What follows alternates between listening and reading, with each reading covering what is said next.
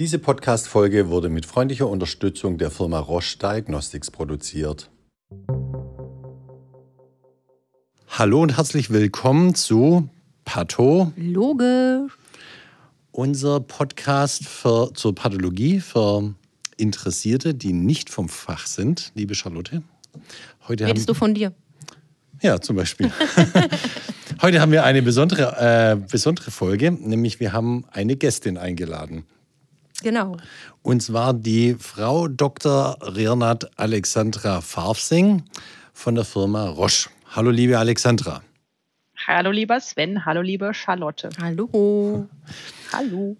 Ich würde mal ganz kurz unseren Zuhörern, weil sie dich noch nicht kennen, liebe Alexandra, kurz vorstellen. Ähm, Alexandra, du hast Molekularbiologie studiert und zwar im schönen Bonn.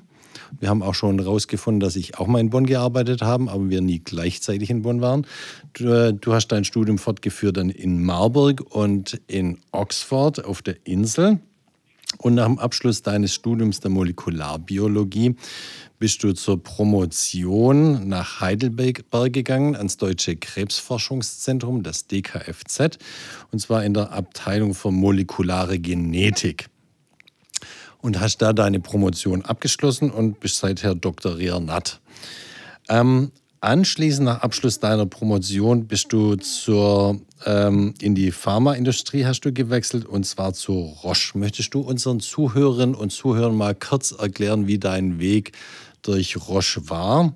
Und so wie ich auch immer verstehe, ist Roche nicht gleich Roche, sondern es wird immer unterschieden zwischen Roche Diagnostics, also der Teil von Roche, der sich für die Herstellung äh, von Diagnostika, also wie man was diagnostiziert, kümmert und Roche Pharma. Erzähl mal. Genau. Und es ist vor allen Dingen, das werde ich immer gefragt, nicht Rocher, also Ferrero, sondern was ganz anderes. Also Roger man kann keine Schoko Schokolade bei uns kaufen. Leider.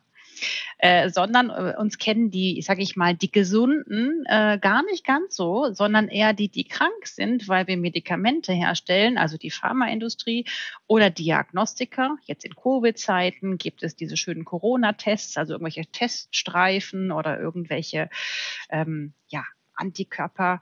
Ähm, genau. Also ich erzähle ganz kurz, weil du gefragt hast, was habe ich denn nach Heidelberg gemacht? Dann bin ich erstmal nach München gegangen, äh, habe im wunderschönen München fünf Jahre gewohnt und habe in Penzberg bei Roche in der sogenannten Forschung gearbeitet, in der Pharmaforschung, weil ich kam ja aus der Forschung in Heidelberg und habe gesagt, da will ich auf jeden Fall bleiben, will Patho weitermachen. Also ich habe in der Pathologie und Onkologie dort in Heidelberg gearbeitet und habe das weitergemacht. Aber auf der Industrieseite habe da mal ein bisschen Luft geschnuppert und im wunderschönen, ja, äh, quasi da, wo andere Urlaub machen, äh, gearbeitet und gewohnt, äh, vom Labor auf die Berge geguckt ähm, und bin dann irgendwann äh, nachdem das erste Kind geboren wurde, habe ich gesagt, cool, jetzt ist mal Zeit zum Wechsel. Jetzt habe ich ja sowieso schon so einen großen Wechsel im Leben. Jetzt gehe ich mal in die Roche Pharma und will gucken, wie die Medikamente hergestellt werden, wie die Studien gemacht werden, ähm, also klinische Studien und habe dann da ganz viel Luft geschnuppert in, in Grenzach. Das liegt in der Nähe von Basel, also auch wunderschön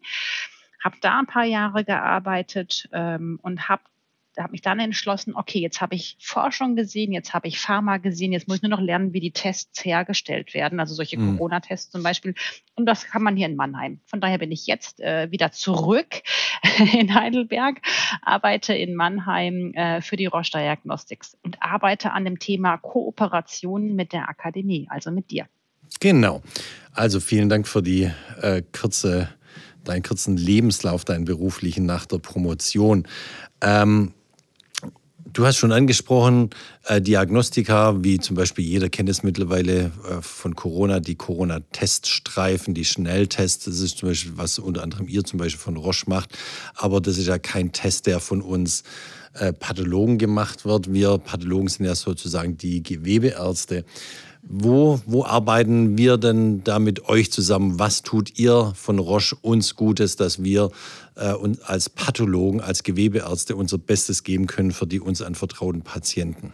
Und Patientin. Das hast du so schön gesagt. Ja, ich glaube, da, da wollen wir gemeinsam unser Bestes geben. Und deswegen, was ist so unser Beitrag zur ähm, Pathologie, ist das ganze Thema, wie können wir Standardisierung einführen? Wie kannst du als Pathologe äh, darauf ähm, vertrauen, dass das, was du siehst an deinem Gewebe, da machst du ja manchmal, kriegst du das Gewebe von deinem Patienten, der hat vielleicht eine Art von Krebs und da muss man was gucken. Ist das verändert? Ist das Gewebe anders als von einem gesunden? Und dann brauchst du so sogenannte Marker, also Biomarker zum Beispiel. Hat auch schon mal vielleicht jeder gehört. Da gibt es so ganz bekannte Brustkrebsmarker oder Prostatakrebs oder Lungenkrebs. Und mhm. da hat man so gewisse Marker. Und dann kannst du sehen mit Farbstoffen auf diesem Gewebe, ob da was verändert ist. Und da äh, ist Roche aktiv. Wir machen diese Tests mit diesen Farbstoffen, ähm, dass du auf deinem Gewebe sehen kannst, ähm, äh, wie viel hat der Patient da an Veränderungen, was ist verändert. Und was uns da auch ganz wichtig ist, dass du darauf vertrauen kannst, dass die Qualität sehr hoch ist. Also kannst du dem Test vertrauen, den du da ja. siehst ähm, kannst du das auch bei ganz vielen Patienten äh, wiederholen. Ja, also ist es reproduzierbar, kannst du 100 äh, Patienten testen und kriegst immer das gleiche Ergebnis. Ja. Ähm, und auch ähm, kannst du es sogenannt automatisieren. Also das, was man mit der Hand äh, viel gemacht hat, kann man diese Routinearbeiten in eine Maschine überführen, die diese Routine in dem Fall macht und dir ganz viel Arbeit abnimmt, sodass du dich auf diese Befundung konzentrieren kannst. Also gut, dass du das ansprichst. Also, äh, als ich so vor knapp über 20 Jahren mit Pathologie begonnen habe, Charlotte, wie viele Jahre äh, ist her, dass du mit Patho angefangen hast?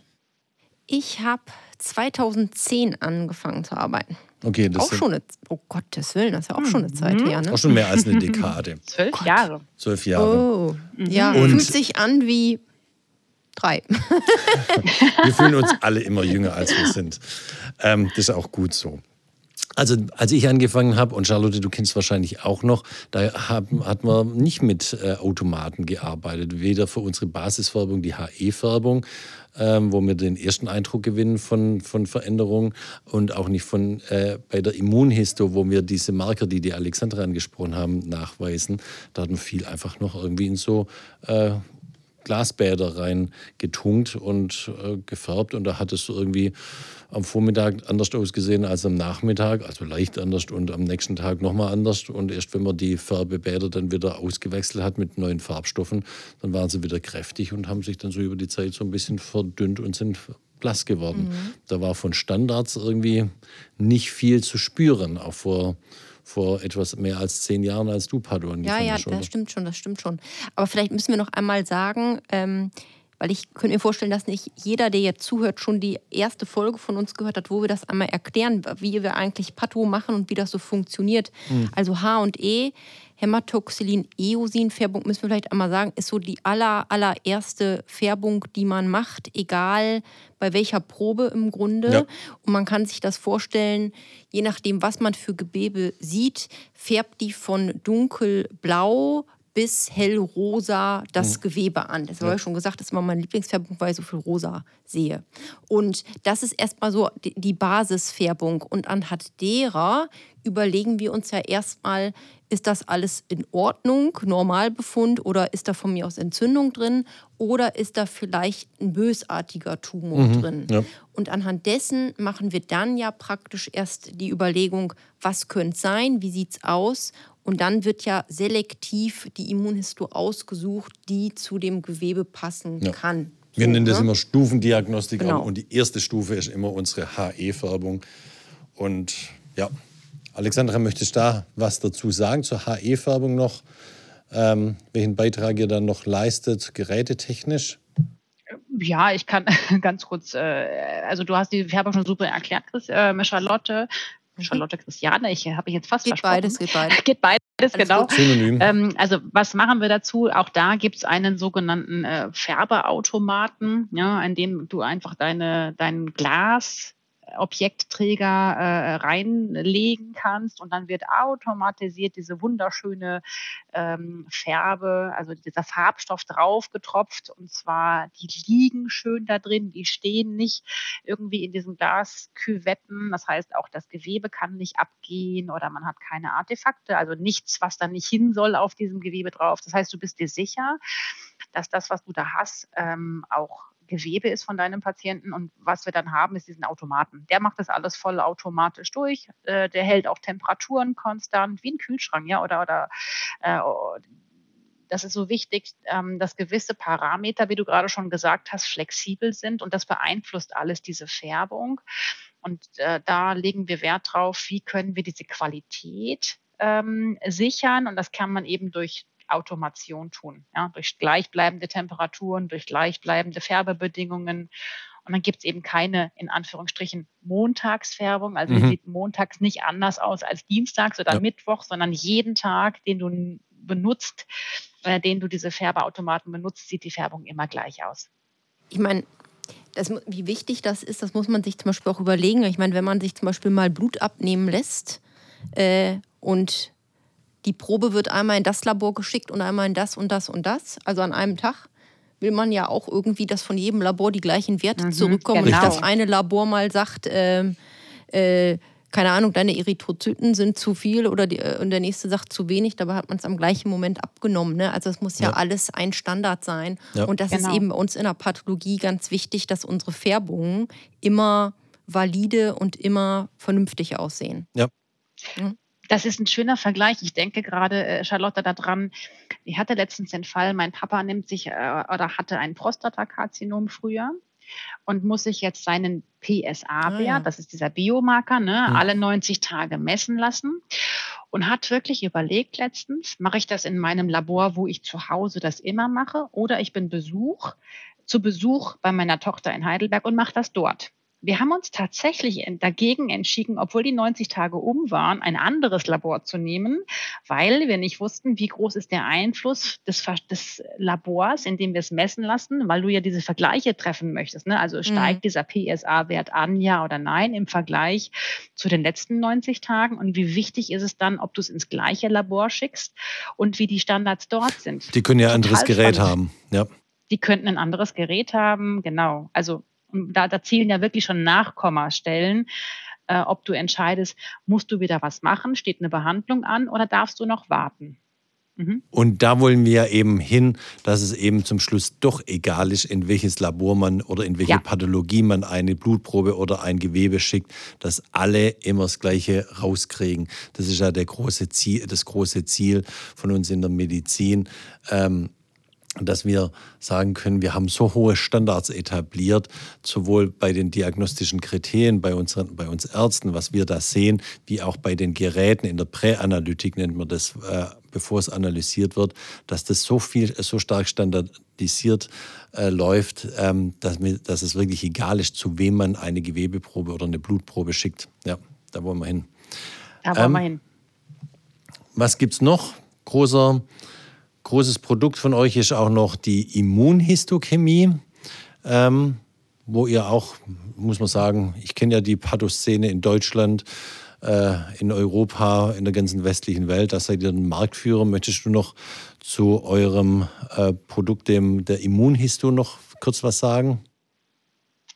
Ja, da hast du ja, da haben wir eben schon mal so ein Wort äh, gehört, Antikörper. Also mhm. äh, ne, das ist quasi, äh, wir haben alle in unserem ähm, Körper äh, Antigene, Antikörper. Und ähm, was wir da haben, ich kann da einfach nur anknüpfen, das, was wir eben schon besprochen haben, auch diese, äh, diesen Nachweis über, ähm, nehmen wir nochmal den Beispiel Prostatakrebs zum Beispiel oder Brustkrebs, also eine onkologische Erkrankung, ähm, können wir da nachweisen, ob ein Patient diese Erkrankung hat. Also hat er Brustkrebs, ja oder nein? Und in, wenn ja, in welchem Stadium und wie viel? Oder wie ist es ausgebildet, exprimiert. Und da haben wir eben diese Antikörper, ähm, äh, die produzieren wir auch selbst ähm, bei Roche, auch in Penzberg oder mit Kooperationspartnern oder mit Firmen, die wir dann da aufgekauft haben, Ventana zum Beispiel. Und ähm, bringen diese hochqualitativen Tests ähm, äh, auf den Markt, sodass ihr die in den Pathologien benutzen könnt und zwar auch unter den gleichen Kriterien, ja. höchste Standards, höchste Reproduzierbarkeit ja. und auch getestet, dass die wirklich das erkennen. Ja, also Beispiel Covid-Test, ja, habe ich ein oder zwei Striche. Du musst dir hundertprozentig sicher sein, dass der Patient, wenn er zwei Striche hat, ist er Covid erkrankt.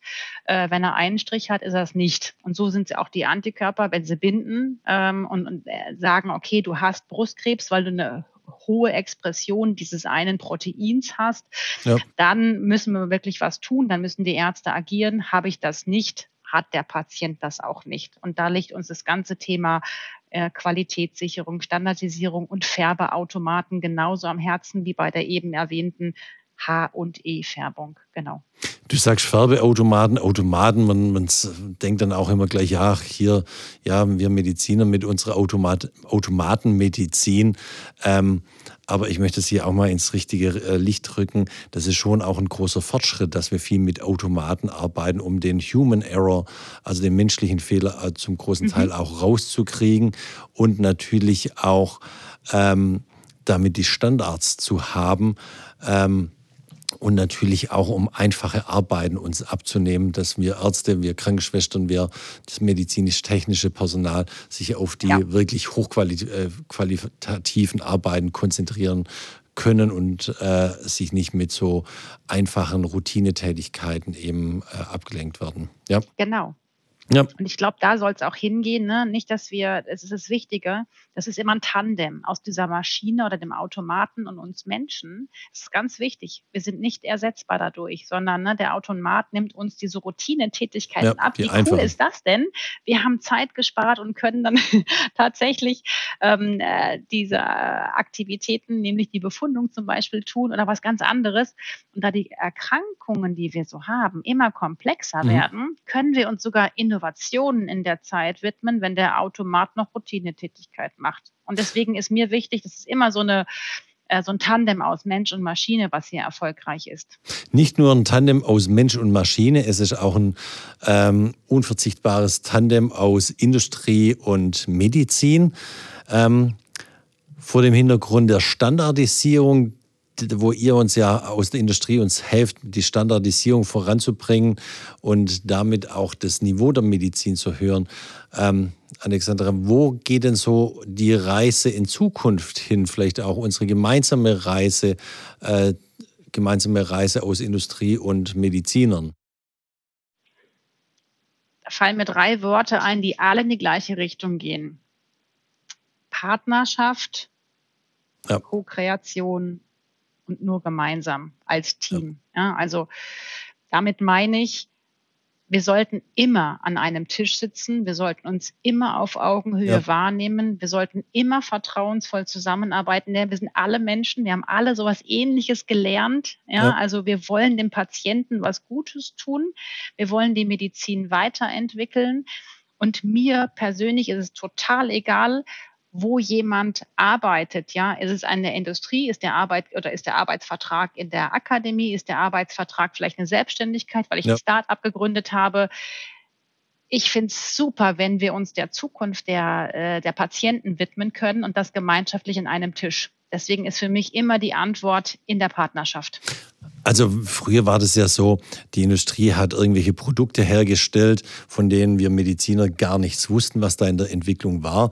Und dann konnten wir uns hinterher als Praxisinhaber oder als Krankenhaus äh, entscheiden, das Produkt zu kaufen oder nicht zu kaufen. Aber wir hatten keinerlei Einfluss drauf. Heute zum Beispiel mit, mit, mit euch, wir sind ja über die Co-Creation, Co-Kreation, das gemeinsame Schaffen seit äh, einigen Jahren jetzt zusammen verbunden. Darüber haben wir beide uns ja auch kennengelernt. Und das ist eben dieser neue Ansatz auch. Und da seid ihr als Roche vielleicht ein Vordenker, aber auch nicht die einzigen, ähm, die sowas machen. Äh, die Anwender hinterher, die direkt am Patienten arbeiten, also uns Ärzte an den Tisch zu bekommen und sich gemeinsam, bevor irgendwas produziert oder hergestellt wird, zusammen an den Tisch zu setzen und zu sagen, hier, was braucht ihr denn? Welche Ideen habt ihr Ärzte denn, was euch die Arbeit erleichtern könnte oder verbessern könnte, dass ihr eine bessere Krankenversorgung machen könnt. Das ist so ein totales Novum, äh, eine ganz neue Entwicklung in der Zusammenarbeit zwischen Industrie und, und Medizinern. Ja, und genau. du hast genau. schon gesagt, was da ganz wichtig ist, ist die Partnerschaftlichkeit, das Vertrauen auf Augenhöhe, dass, dass man hier, äh, ihr auf der einen Seite nicht sagt, oh, die Halbgöttin weiß, sie haben immer recht und wir auf der anderen Seite nicht sagen, die böse Pharmaindustrie, äh, sondern dass man sich wirklich auf Augenhöhe begegnet und sagt, okay, wir müssen zusammenarbeiten, Medizin, der menschliche Körper, Krankheiten sind einfach viel zu komplex, um die noch als Individuum selber zu verstehen, sondern hier muss man wirklich in ganz großen Teams denken.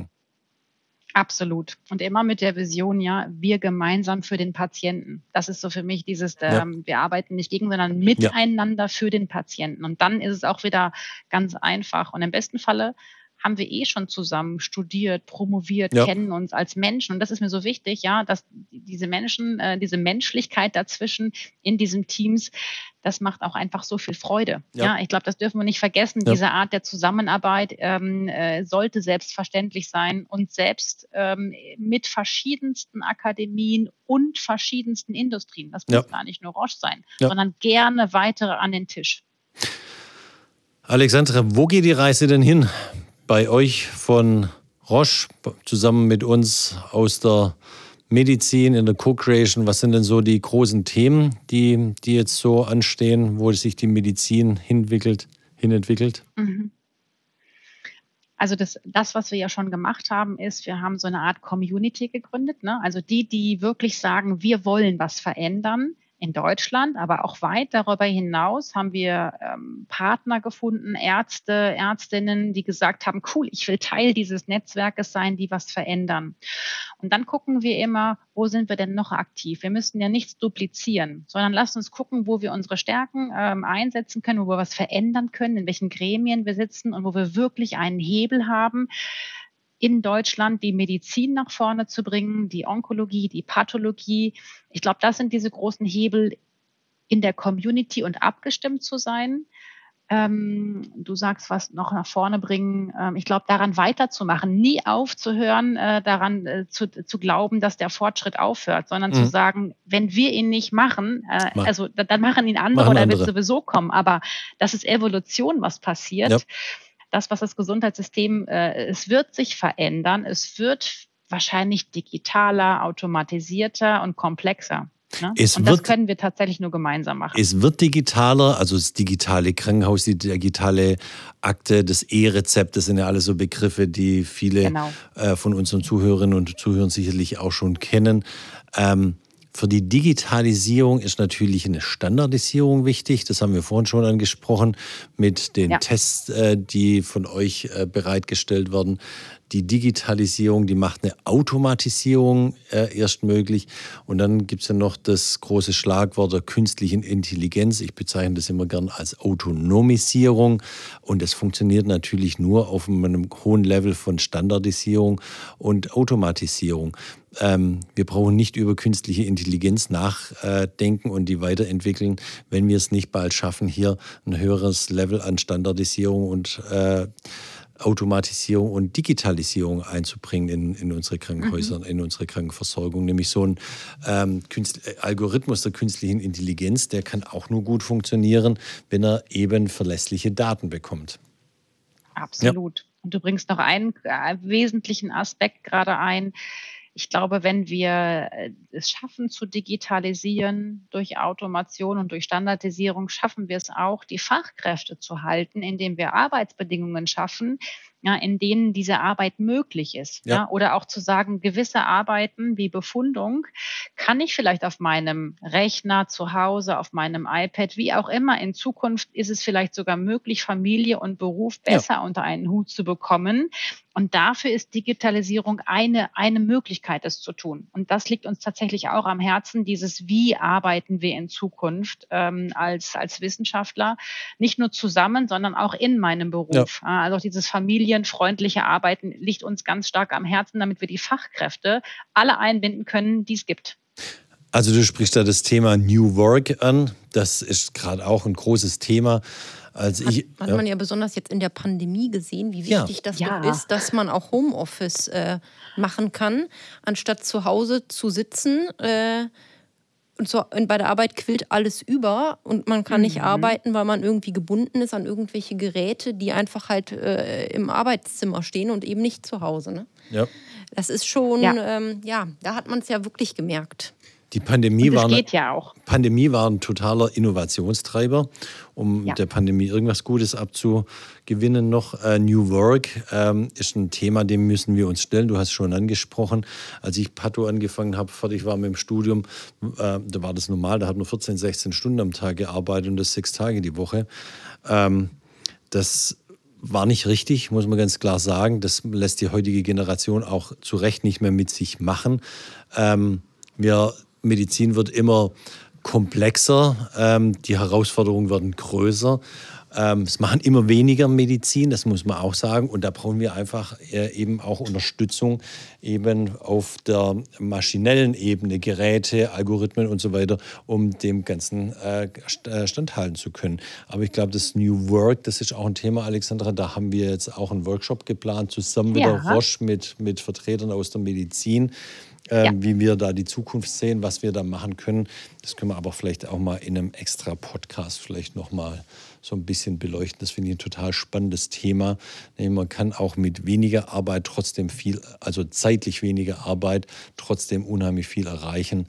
Man muss einfach irgendwie die, die Bedürfnisse berücksichtigen und schauen, wie kriegt man äh, diese Bedürfnisse auch unterstützt. Oder, Charlotte? Mhm. Ja. Guti. Aber ich glaube, für das heutige Thema Partnerschaft, Medizin, Industrie haben wir heute so ein bisschen beleuchtet. Ähm, ich hoffe, dass unsere Zuhörerinnen und Zuhörer da ein bisschen Einblick gewonnen haben.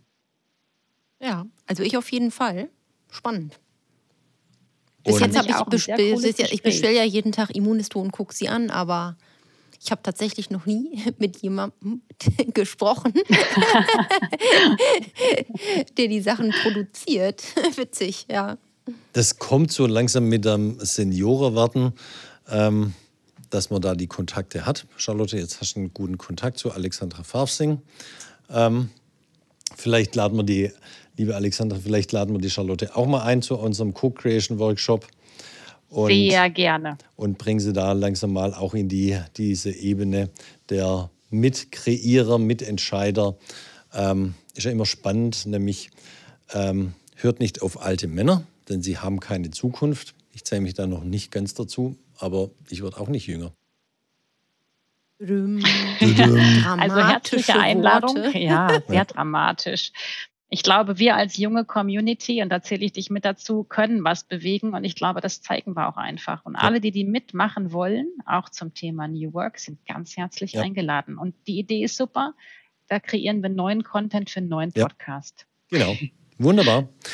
Liebe Alexandra, ähm, herzlichen Dank an dein Homeoffice. Du sitzt zu Hause in Heidelberg ähm, unterm Dach. Sehr gerne. Ähm, wir bedanken uns ganz herzlich für deinen Input, für deine Zeit. Ja, vielen Dank. Das hat Spaß gemacht. Und wir sehen uns bald wieder. Und unsere Zuhörerinnen und Zuhörer, die hören uns bald wieder mit der nächsten Folge. So Wunderbar. sieht das aus. Zu Pato? Logisch. Yeah.